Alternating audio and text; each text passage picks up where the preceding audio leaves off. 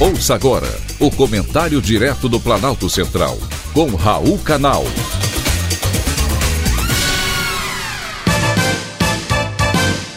Queridos ouvintes e atentos escutantes, assunto de hoje: obesidade e testosterona.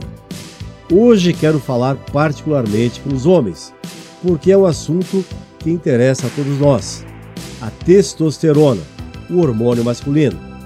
Com o passar do tempo, a produção natural desse hormônio cai, o que pode causar alguns problemas como perda óssea e redução da libido.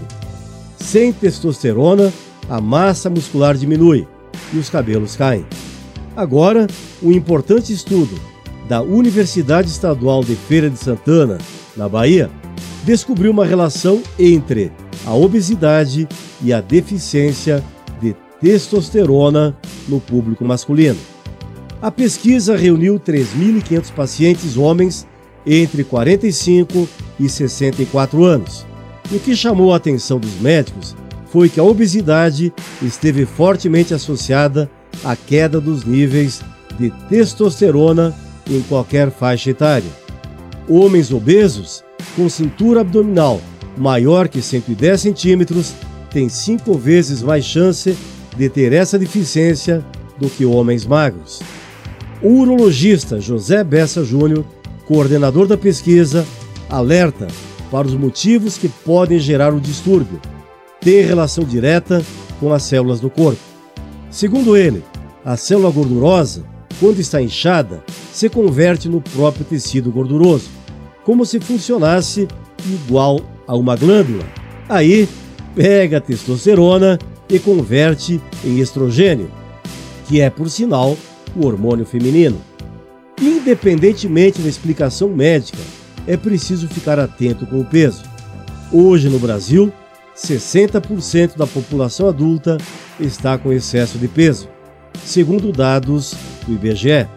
São 96 milhões de pessoas que apresentam IMC maior que 25, que deveria ser o máximo de índice de massa corporal, quando o peso está de acordo com a altura.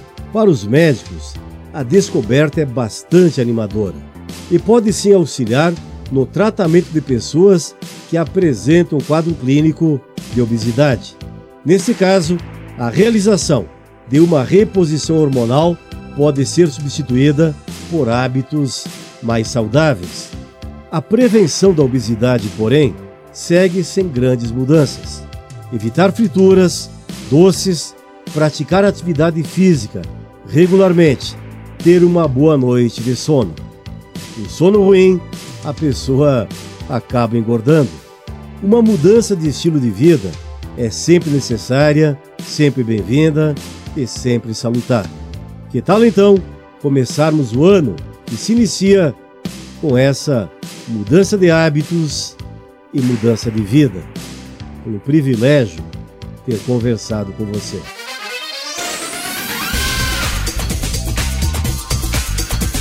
Acabamos de apresentar o Comentário Direto do Planalto Central, com Raul Canal.